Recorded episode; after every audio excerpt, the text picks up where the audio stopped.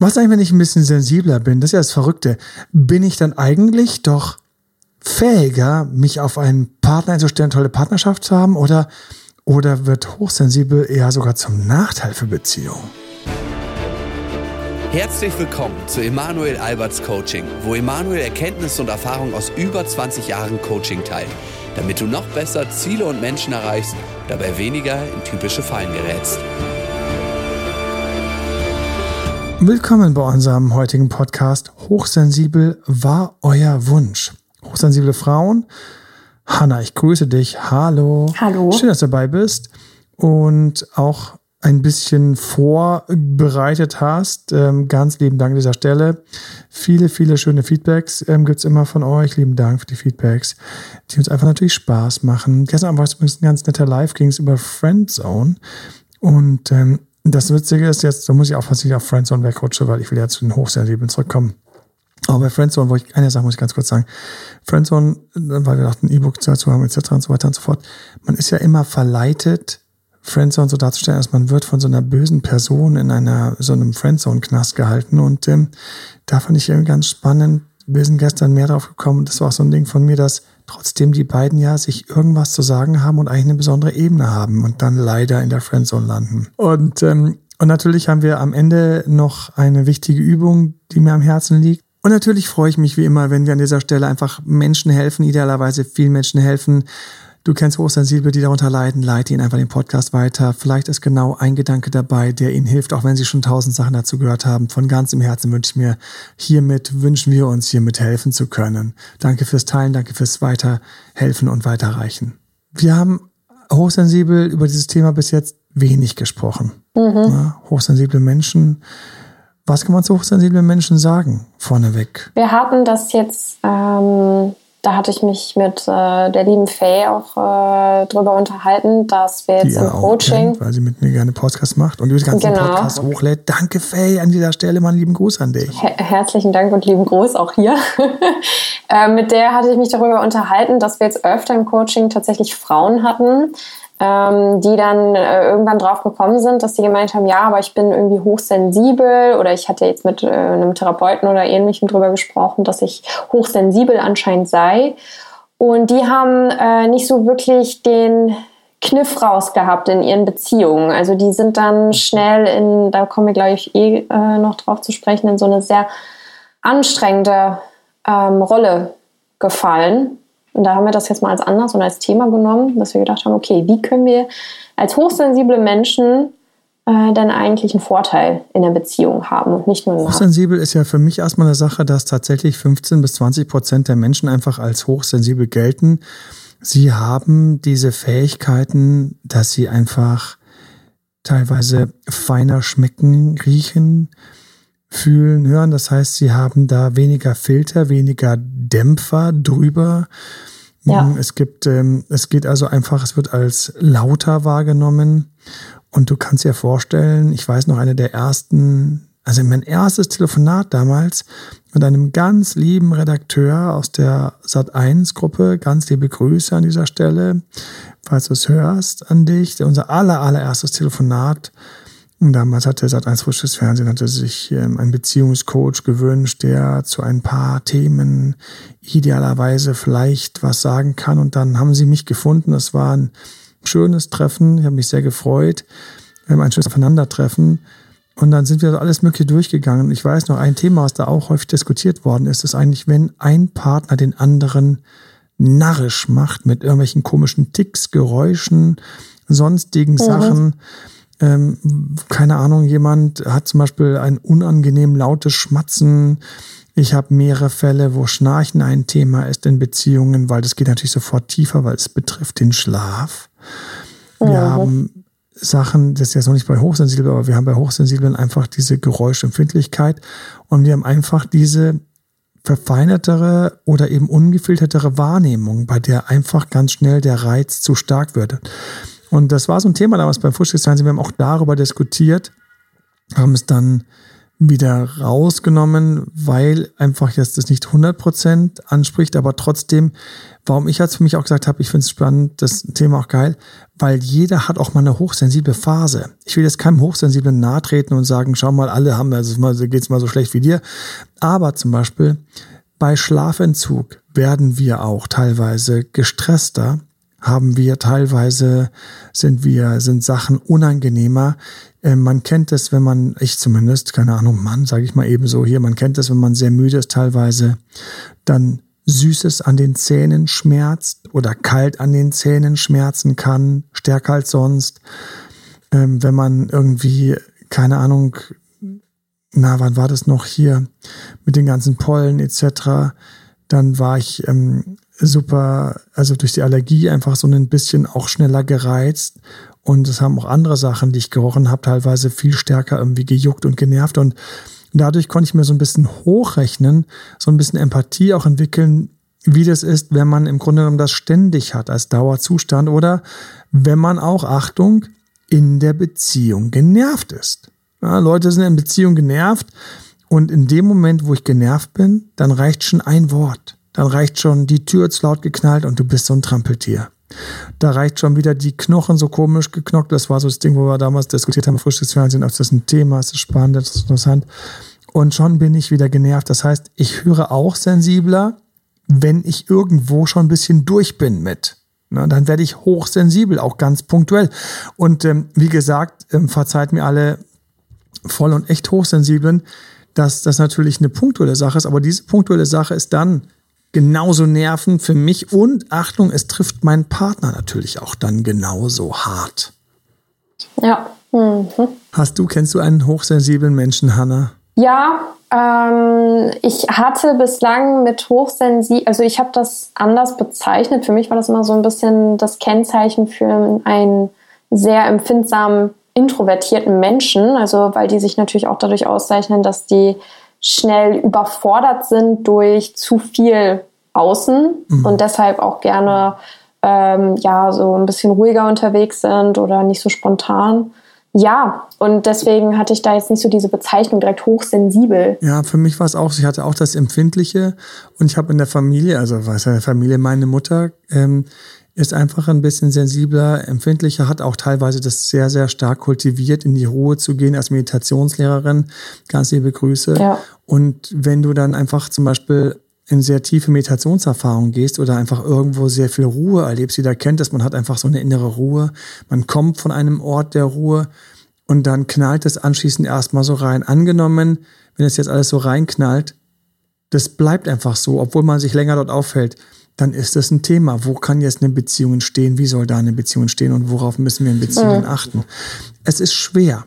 Und im Grunde genommen haben wir, je nachdem, welchen Schweregrad wir haben, etwas, und jetzt wird es wieder spannend für alle, etwas, was wir in der Beziehung integrieren müssen, weil das ist eine Sache, die ich ständig erlebe. Viele Menschen haben Schwierigkeiten, Herausforderungen in Beziehungen zu integrieren. Und das ist auch eine Sache, das war so der erste große Knoten für mich. Was machen wir denn damit, wenn wir etwas haben, was dem Partner für den Partner normal ist, aber mich stört das. Wir kommen hier vorbei, ob die Ursache Hochsensibilität ist oder Genervtheit über die Jahre oder sonst was. Ich habe etwas und jetzt kommt eine große, große, große Frage und ich kann hier immer nur kleine Stützen ähm, bauen und bilden aus meinen eigenen Coachings. Habe ich Menschen, die in bestimmten Punkten hochsensibel sind. Es kommt einfach vor. Und sie wünschen sich natürlich von ganzem Herzen die funktionierende Beziehung, fühlen sich aber am nächsten Moment total verarscht, alleine gelassen, weil sie immer mhm. wieder sagen, warum macht mein Partner das denn? Und das ist der erste große Punkt. Der Partner macht es, weil er keine Ahnung hat. Also wenn ich zum Beispiel mit dem Messer am Teller entlang knirsche, schrapse, kratze, dann ähm, macht mir das nichts aus. Aber andere im Raum so, oh, kannst du es bitte sagen lassen? Am liebsten wäre dieser Person, ich würde dann im Grunde genommen eine Holzschüssel haben. ja, so. ja. So, für alle im Raum gibt es eine Holzschüssel. Also es ist so, ja, Kratzen von Kreide auf der Tafel. Und das ist einfach, das ist für viele ist das so ein un, unglaublicher, unangenehmer Klang. Gehen so die oberen Frequenzen rein und kitzeln da irgendwie im, am, im Gehirn oder am Ohr irgendwo. wo andere diese höher frequenten, dann unangenehmen Geräusche nicht wahrnehmen. So wie eine Hundepfeife, die nur Hunde hören, weil sie einen ganz hohen Geräusch, eine ganz hohe Frequenz, äh, Geräusch mit einer hohen Frequenz hat und ich als Mensch kriege es gar nicht mit. Also das allererste ist, wichtig ist früh darüber sprechen und das ist der Begriff, ich mag den aus dem NLP, bin mir damals angewöhnt, überhaupt diese ganze amerikanische Coaching-Schule fand ich immer spannend, deswegen bin ich, bin ich sie auch durchlaufen, äh, unter anderem und das war Pre-Framing. Preframing heißt Vorwarnen und Vorwarnen ist für mich eine der geilsten Techniken, tausenden von Momenten. Wenn ihr wüsstet, wie viele Coaching-Momente jetzt gerade bei mir in meinem Kopf so laut klingeln, so ich, ich und ich und die Momente und der Moment und da war Preframing und dort hast du, dann geht's weiter, Führungskräfte-Coaching, vorbereitende Mitarbeiter. Wer eine Woche vorsagt, nächste Woche haben wir eine harte Woche, hat es angenehmer die ganze Woche mit den Mitarbeitern, weil er preframed hat, vorgewarnt hat. Mhm, Hier, mhm. wir kennen es nach dem Motto, Achtung, nass, irgendwo am Bahnhof Bahnhof steht so ein Ding, Achtung, rutschig, Achtung, glitschig. Wir gehen die Treppe hoch und denken uns, das ist gar nicht so glitschig. Das ist genau das, was das Schild bewirken sollte. Es sollte dazu führen, dass wir an der Stelle, wo es rutschig wird und auch ein bisschen, rutschiger ist, wir tierisch Angst haben vor krasser Rutschigkeit, uns ein bisschen mehr bei jedem Schritt konzentrieren, feststellen, ich stehe recht gut. Wofür haben sie das Schild aufgestellt? Wie, es wäre andersrum wupp, mich haut's hin oder ich rutsche ein bisschen zur Seite, nicht krass, oder denkst so, hier ist es aber rutschig und denkst so, keiner hat mich gewarnt, boah, wie verantwortungslos. So, nur mal so ein großes Thema Preframing. Ich liebe Preframing in jeder Richtung. Mit Preframing kannst du mehr Sex haben. Ja. Wie kommt der Mann jetzt darauf mit Preframing? alle, alle so ähm, äh, mit äh, den weit gespitzten Öhrchen. Wie denn das? Ja, wie denn das? Wie kann ich ja, denn da mehr kann man Sex mit haben? Preframing mehr Sex haben? Ich kann mit Preframing mehr Sex haben, wenn ich weiß, zum Beispiel die andere Seite, das ist jetzt meist natürlich eher für die Männer der Fall. Und ich grüße euch. wenn ich, wenn ich an der Stelle, wenn ich weiß, dass meine Partnerin eventuell oder so weiter, also eventuell offen wäre, eventuell nicht kurz, wir sind im berühmten Zwischenreich. Und dann wäre ein Preframe, es gibt ein konstruktives Preframe, es gibt natürlich auch ein Teasen, ein an, an, ähm, ein na, Teasing, ein lockendes. Und dann wäre zum Beispiel ein Preframe, ähm, Schatz, ähm, wir haben jetzt diesen wunderbaren Urlaub, ich sagte gleich, ich, ich freue mich jetzt schon darauf, dass wir uns näher kommen werden. Und sie so, äh, ja, äh, okay, weil zurzeit haben wir eigentlich eher so eine Phase, wo eigentlich so nicht so. Aber sie weiß, dass er, und in dem Moment, wo er es, wo sie es, wo er es sagt, kann sie sich schon so ein bisschen, bisschen darauf einstimmen, eventuell auch sagen, was sie wiederum braucht, damit es dann zum Sex kommt und so. Und dann sagt, ja, aber dann bitte nicht irgendwie so, wenn wir abends irgendwie dann erschlagen irgendwie und betrunken von der Hotelbar kommen und du dann wieder denkst, du musst jetzt nochmal, sondern dann hätte ich gerne Mousse. Und dann kann er sich so Preframing, wunderbar. Oder eben die negierte Variante ich spüre irgendwie so, es liegt gerade ein Hauch in der Luft und ich möchte es ein wenig stärker eskalieren. Und jetzt werden manche Frauen schmunzeln, ich gleich erzählen, warum. und ich arbeite mit so einem Teasing Preframe, mit so einem, mit so einem kleinen, so einem verzögernden, bisschen neckischen. Und dann sage ich so, aber jetzt nicht, dass du irgendwie auf dumme Gedanken kommst, ne? So knutschen so und sagst dir, hm, mir fühlt sich gut an und so, man spürt so den Körper vom anderen, so, aber nicht, dass du jetzt auf dumme Gedanken kommst. Hat manches Mal erst so richtig schön nochmal diesen ganzen Spannungsbogen, den erotischen Bogen nochmal höher gespannt. Und was ich jetzt so schmunzeln muss, ist, ich kenne einige Frauen. Ähm, in all den Jahren kam es dazu, dass man mehrfach über solche Situationen gesprochen hat und dann die Frau sagt, aber wenn ich bremse, will er noch mehr. Oh nein. Ja, da kann ich noch sagen, du Arme. Aber ja, wir, wir, wir müssen vorsichtig sein, weil manche sagen, ja, aber es wirklich, und das ist das, ähm, man muss, äh, wenn man will, dass man durch das Bremsen den anderen nicht noch anheizt, entweder es tatsächlich nicht sagen oder einfach mit dieser wesentlich klaren, härteren Variante.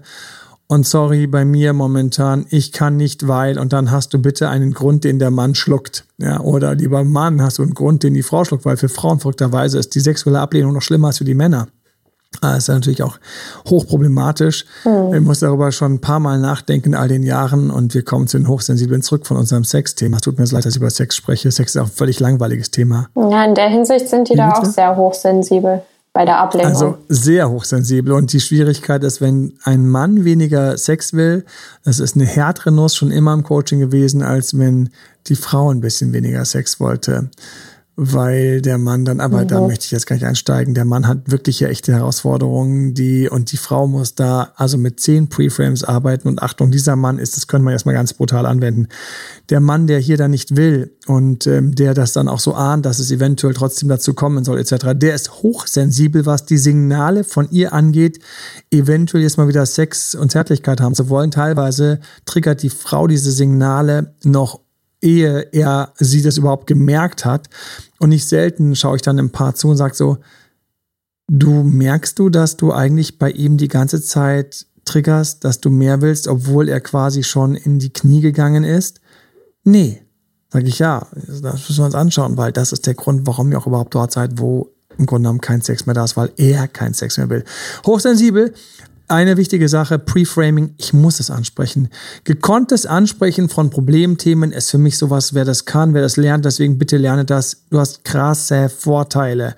Nicht nur, dass du damit den anderen anheizen kannst, huch, aber, aber heute kommen wir nicht so nah, so, ne? Und diese Variante, also du, tut mir leid, also ganz kurz für uns in diesem Urlaub, ähm, Zärtlichkeiten möglich, mehr einfach geht nicht, weil XY, es tut mir so leid. Es tut mir einfach mega leid. Immer dann auch mit sowas dazu, dass es wieder, wie, also auch einfach leichter runterrutscht. Ankündigungen ist ein großes Thema. Warum ist ein großes Thema? Hochsensible haben jetzt hier einen kleinen Teufelskreis, denn die Ankündigung, die so trivial hier von mir gerade äh, per Rezept verordnet wurde, wird häufig tatsächlich nicht angewendet, weil Hochsensible sich an vielen Stellen auch ein bisschen komisch fühlen, dass sie damit auffallen. Sie sind damit schon angeeckt, mit ihrer eventuell introvertierteren, etwas feineren Art, mit dem Hintensitzen der Klasse, mit dem Draufhaben von Kopfhörern, aber gar keine Musik hören. um weniger Störgeräusche zu ähm, haben. Das ähm, extra leise Schließen von Türen, wenn wir bei Lautstärke bleiben. Das leise und sanfte Gehen, dieses fast unauffällige durch die Gegend schweben, schleichen wie so eine Fee. All diese Sachen beinhalten nicht, dass ich mich vorne hinstelle und sage, übrigens Leute, für alle, die mit mir zu tun haben, ich bin hochsensibel, ähm, das, das, das wäre so der Widerspruch, ja. Schon der Tonfall von ja. mir ist völlig unpassend. Das heißt, das ist eine Person, die ganz häufig, und damit kommen wir zum zweiten großen Thema, erwartet, erwartet, hofft, betet.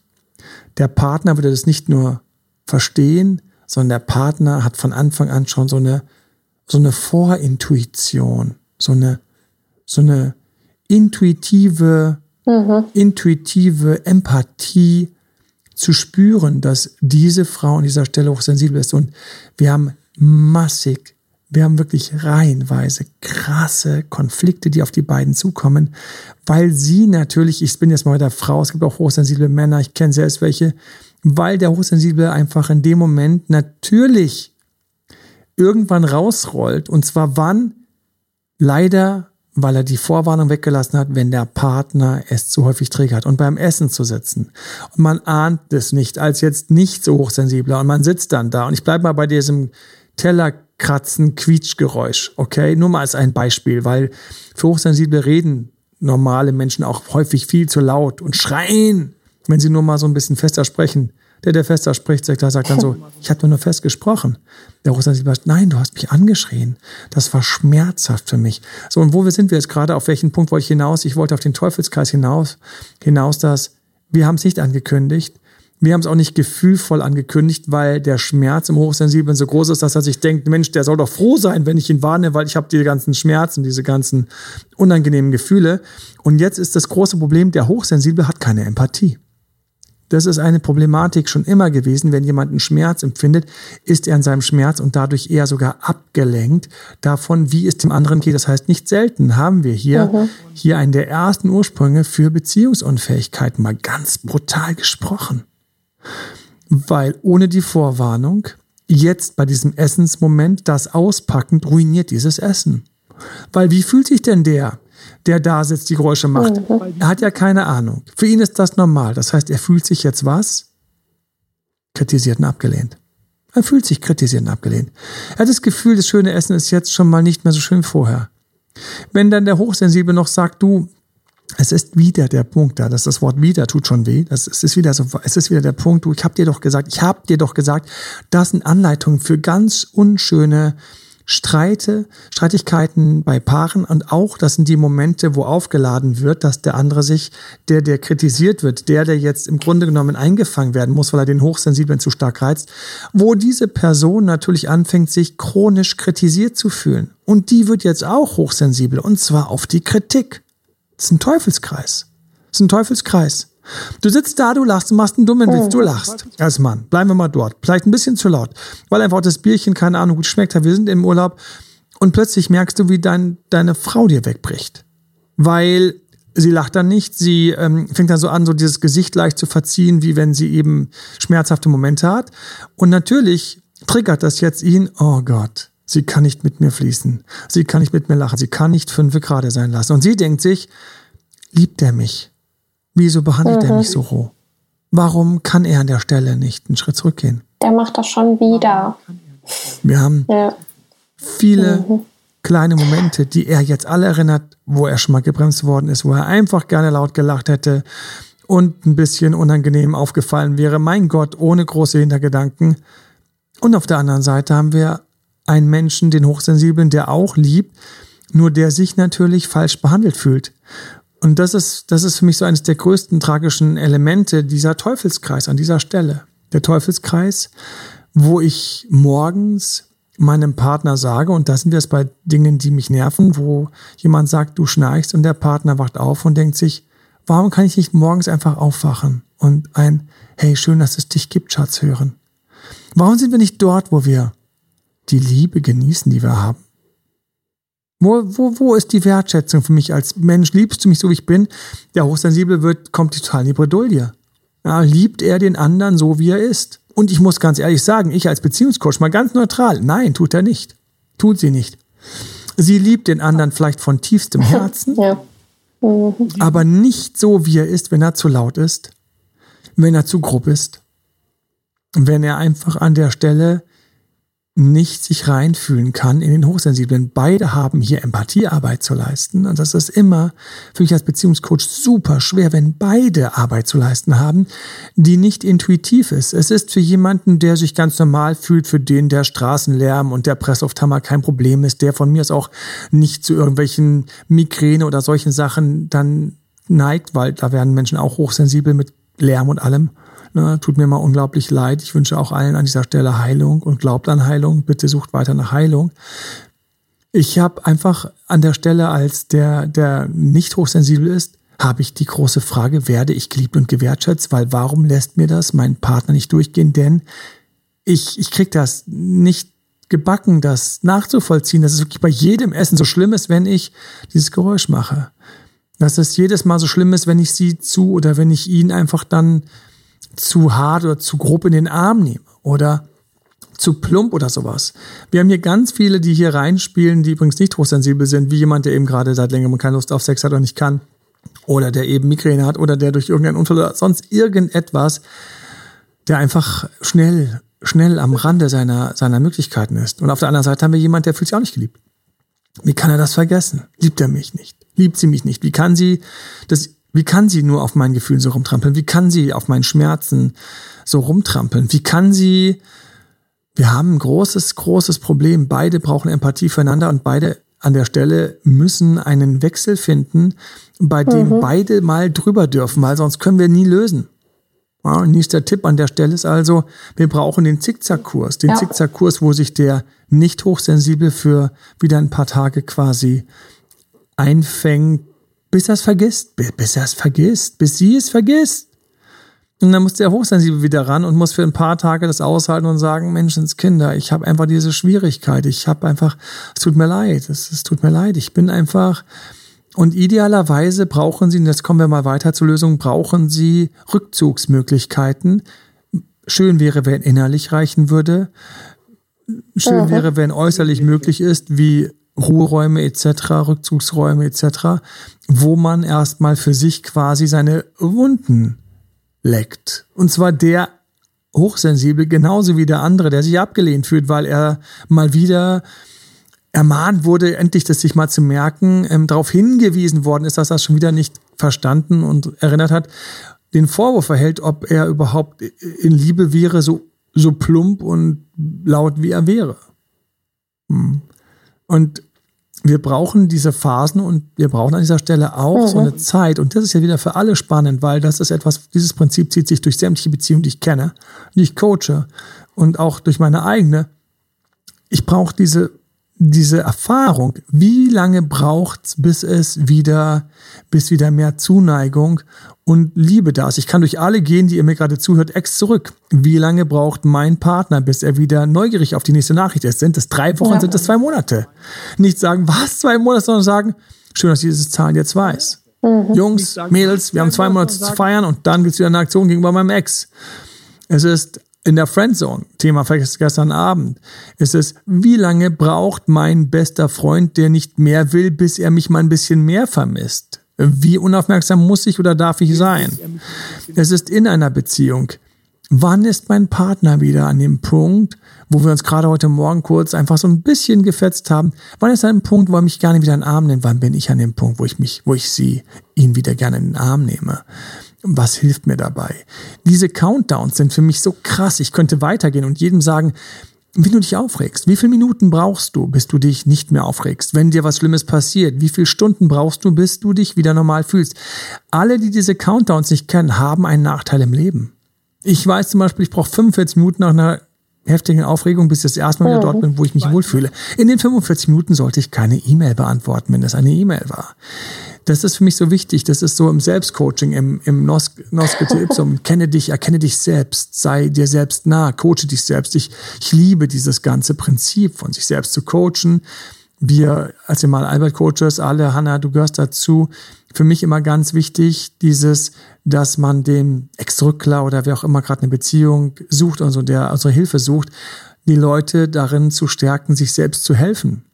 Und das gehört dazu hochsensibler mit normal sensiblen ja. Menschen. Beide müssen wissen, wie viel Zeit brauche ich ohne den anderen, bis ich wieder quasi Vermissung kriege, Lust kriege, Appetit kriege.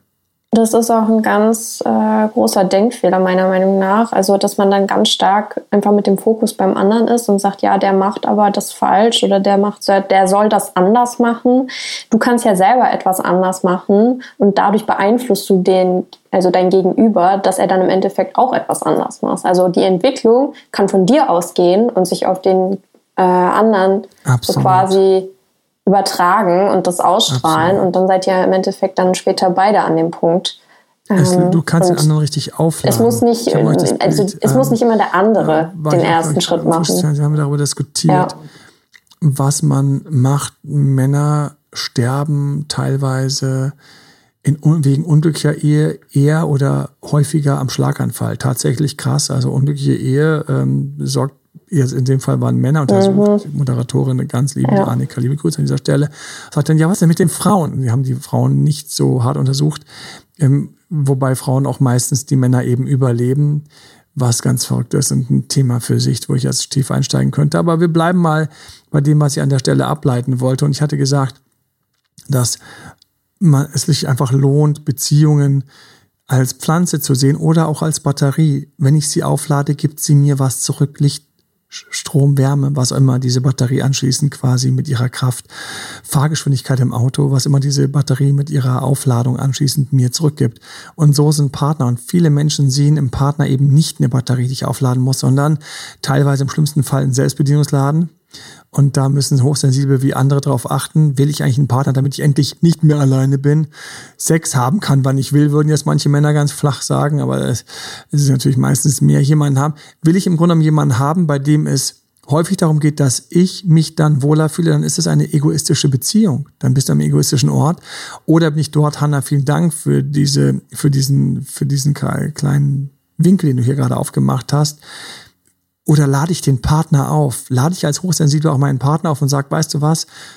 Die letzten Tage ganz häufig, weil du mir so wichtig bist, weil du mir so wertvoll bist, weil ich dich liebe, habe ich hier und hier und hier und ich will es nicht sagen, um dir Vorwurf zu machen, einfach nur damit du weißt, ich bin mhm. da und ich stehe auf dich und jetzt bin ich da, wo es mir gerade wieder überfließt und überläuft. Und jetzt sind wir auch da am Schluss bei den Punkten, die mir einfach wichtig waren, so ein bisschen auch darauf hinzuweisen, so was, was, was sind ganz konkrete Tipps. Und es ist dieses Aufladen und man muss sich auch selbst aufladen. Und das war das, was ich eigentlich im Kern im Herzen hatte, als ich das mir aufgehoben habe fürs Ende. Ich lade meinen Partner auf, indem ich ihn zwischendurch auch in den guten Zeiten sage, wie gut es ist. Ich meinem Partner ganz, ganz klar sage, weißt du, wie sehr ich das wertschätze, dass du tatsächlich einfach, ja. ich weiß es doch, wie du häufig das Geschirr nicht mehr klapperst. Ich bleibe bei diesem Beispiel die ganze Zeit hängen. Es ist einfach ein dankbares. Es können tausend andere Sachen sein. Ähm, und ich, ich, ich, ich muss teilweise auch für Entspannung sorgen. Habe ich einfach einen türknallenden Partner, dann muss ich dafür sorgen, dass da einfach kleine Schaumstoffe in den Türen sind. Fertig. So, und ich muss auch wissen, dass ich natürlich eine Beziehung haben kann. Allerdings gehört der Kompromiss dazu, auch ein bisschen nachzugeben hier und da. Ich kann nicht erwarten, dass ich mit einer mit meiner Hochsensibilität, die mhm. außergewöhnlich ist, die aus der Norm heraussticht, 15 bis 20 Prozent der Menschen. Ich kann nicht erwarten, dass ich einen habe, der das perfekt für mich macht, weil das wäre, das wäre ein Selbstbedienungsladen. Das wäre, wenn ich mir einen Therapeuten buchen würde. Dann kann ich mir gleich einen Menschen buchen und sagen, nimmst du folgenden Job bei mir an? Du musst jetzt 100 Prozent dich strecken, leiser machen, umstellen, damit ich einfach nie angestupst werde. Das ist keine Beziehung. Das ist eine egoistische Einstellung. Wer so unterwegs ist, wird es schwer haben, einen Partner zu finden. Ja. Diese Beziehung wird nicht halten. Es sei denn, mhm. der Deal stimmt. Das heißt, du gibst jetzt ganz besondere Sachen, die der andere wiederum kriegt. Denn eine klassische Beziehung trifft sich in der Mitte. Und das heißt, 50 Prozent muss der Hochsensible nachgeben. Und 50 Prozent, wenn es perfekt gerecht ist, muss der normale Partner mitgehen. Es ist eine 50-50 Arbeit und wie so häufig ist es natürlich nie in Wirklichkeit 50-50. Nur was wir an der Stelle brauchen, ist, wir brauchen, dass der Hochsensible auch die Empathie entwickelt für den Nicht-Hochsensiblen. Du hast dann mit ihm ein leichteres Spiel, weil du, wenn du dich reindenken kannst in jemand, dem das alles nicht so wichtig ist, kannst du die Worte besser finden. Du kannst zwischendurch die Batterie aufladen und in guten Zeiten sagen, hey, die letzte Woche übrigens, ich habe das gemerkt, du hast dir Mühe gegeben, das war mir, das war total cool und vielen Dank. Und ich sage das nicht, damit du nächste Woche genauso perfekt bist, sondern ich wollte einfach nur ganz kurz sagen, dass es bei mir angekommen ist. Und verzeih mir auch, auch verzeihen an der Stelle. Verzeih mir, dass ich manchmal einfach an der Stelle sensibler bin, empfindlicher bin. Verzeih mir das. Ich finde es trotzdem total schön, dass ich, dass wir uns gefunden haben. Es sind solche Formulierungen. Und der Hochsensible wiederum für mich, für mich ist es auch Mentalarbeit. Und ich weiß, falls du wirklich in dieser, in dieser Sparte bist, wo du so hochsensibel bist, für mich für mich ist es kein Punkt, an dem ich stehen bleibe und sage, so bin ich. Mach das nicht. Aus Coaching-Sicht gesehen, aus, aus, aus innerer Weiterentwicklung, spiritueller Weiterentwicklung, ist es nie gut zu sagen, so bin ich. Es ist gut zu sagen, so bin ich und deshalb suche ich Lösungen. Okay, das ist gut. Nur ganz innen drin, egal welchen Alters, und das gilt jetzt wieder für alle und alles, was dich gerade bedrückt. Denke nie und sage nie, du bist schon fertig. Und es wird nicht besser. In dem Moment nimmst du deiner Psyche, deinem Nervensystem, nimmst du dir die Möglichkeit, vielleicht auf wundersame, vielleicht auf ganz natürliche und mit steter Arbeit geförderter Weise, dich weiterzuentwickeln, dich zu desensibilisieren. Gib nicht auf, vielleicht hast du bei den letzten ganzen Versuchen falsche Ansätze gehabt. Gib nicht auf. Sag nicht, du hast alles versucht, weil alles versucht hat man nie. Beziehungen können gerettet werden. Menschen können sich in dich verlieben. Du kannst Menschen lieben. Gib nicht auf in dir zu sehen und zu schauen, wo du einfach immer wieder dich auch ganz bewusst desensibilisierst, dich Reizen aussetzt und einfach nicht aufgibst, daran zu glauben, dass du, weil in dem Fall, falls es ein Schicksal ist, falls es ein Kreuz ist, was du trägst, dass du das irgendwann in den Griff bekommst. Und an der Stelle, wenn du aus 20 Prozent wenigstens 18 machst oder aus 17, 16, egal was, mit jedem Punkt, den du für dich an irgendeiner Stelle irgendwann gelöst bekommst. Und es gibt Menschen, die haben Krankheiten geheilt, es gibt Menschen, die haben Herausforderungen geheilt, Verletzungen geheilt. Es gibt Menschen, die haben neue Herausforderungen, die sie früher nicht hatten, hinbekommen und integriert. Ich glaube daran, dass jeder einfach dieses unendliche Potenzial hat. Du auch. Und für alle anderen, die gerade irgendein anderes Thema haben, wie nicht standhaft genug zu sein, nicht diszipliniert genug zu sein, was ich gestern im Live gesagt habe, ich weiß schon, es fühlen sich jetzt paar angesprochen, aber du bist manchmal nicht standhaft genug. Du ziehst manchmal nicht die klare Linie, dass ein potenzieller Partner dich respektiert. Und anschließend hatte ich noch ein Gespräch mit einer Kundin gestern Abend. Es war sehr, sehr spät. Und ganz liebe Grüße an dieser Stelle. Wir haben einfach noch da nachts telefoniert, weil sie war offensichtlich wach. Ich war offensichtlich wach. Ich kam vom Live. Ich war noch wach nach dem YouTube-Live. Es war einfach mal, ja, es war mal da, wo früher so die Gespensterstunde losgegangen wäre. Und, ähm, und dann hat sie gesagt, hast du mich gemeint eben? Ich habe gesagt, eigentlich ja, doch, tatsächlich auch. Nur ähm, deswegen, es fühlen sich einige angesprochen, deswegen alle, die sich jetzt angesprochen fühlen, an dieser Stelle, zieh klare Linien. Auch da bist du manchmal zu sensibel. Wo bist du zu sensibel? Du denkst, du musst mitmachen, Ja sagen, Antworten schreiben, musst du nicht immer. Die laute Stimme in dir kann trainiert werden, leiser zu werden, die da schreit, bitte, bitte, du musst jetzt antworten, das wäre total unhöflich oder sonst was. Nein, es wäre unschön, unsexy rüberzukommen, weil du zu schnell zu viel geantwortet hast. Deswegen, was soll's sein? Linke Hand oder rechte Hand? Linke Hand, ich bin so wie ich bin und damit muss die Welt zurechtkommen, dann bin ich halt eben sonst Single. Schade. Oder die rechte Hand, ich probiere mal an mir zu arbeiten, vielleicht entwickle ich mich ja noch mal ein bisschen weiter. Jeder Prozentpunkt wäre für dich als allererstes ein entspannteres Leben und für alle anderen noch mal eins schöner mit dir. In diesem Sinne möchte ich Mut machen. Ich möchte Mut machen. Alle Sachen sind gesagt. Früh ankündigen, zwischendurch die äh, ähm, Oasen schaffen, für die schönen Sachen auch belohnen, die schlechten Sachen auch mal auf sich nehmen im Wechselspiel und dabei den Glauben an eine glückliche Beziehung nie verlieren. Die ist für dich möglich und auch, dass du an der Stelle genau damit auch glückliche Beziehung hast. Verlier den Glauben nicht. Es ist möglich. Alles Liebe euch. Na, bis dann. Alles Liebe euch, euer Date Doktor. Danke, Hanna. Tschüss das und bis bald. Ciao, ciao. Macht's gut. Das war Emanuel Alberts Coaching-Runde. Mehr Infos zu Coachings und Trainings bekommst du auf www.emanuelalbert.de und speziell zum Beziehungscoaching auf www.datedremanuel.de.